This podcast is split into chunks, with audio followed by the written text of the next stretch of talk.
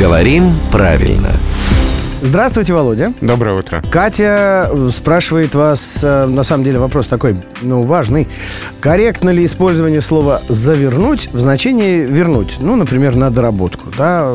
Вот мне всегда, пишет Катя, казалось, что у этого слова есть значение «упаковать», «подвернуть», да? Ну, то есть мне проект завернули, да? Да.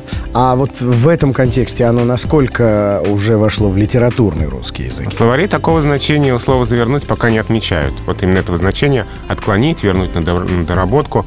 Хотя у глагола «завернуть» значений-то много. Можно и завернуть крепкое словцо, И завернуть направо. да, и морозы завернули, то есть наступили. А, Много значений у этого глагола, но значения «отклонить» пока нет. Хотя думаю, что, наверное, на наших глазах вот рождается новое значение у этого слова, потому что это значение очень распространено, сейчас так говорят многие, поэтому, может быть, вот это значение формируется. Вот Катю как раз очень сильно смутило, небольшое сообщение, я все не стал цитировать, когда в новостях она э, прочитала фразу, ну вот месяц назад министерство наконец внесло концепцию в правительство, итог ее тут же завернули. То есть Ну, это как бы уже официальный новостной Ну язык. да, видите, даже и туда проникает это значение, поэтому здесь скорее, наверное, можно говорить не об ошибке, а о формировании нового значения у слова. Ну, кстати, есть же еще похожие слова. Например, меня с этой инициативой развернули. Вот тоже формирование нового значения у слова. Что ж, спасибо.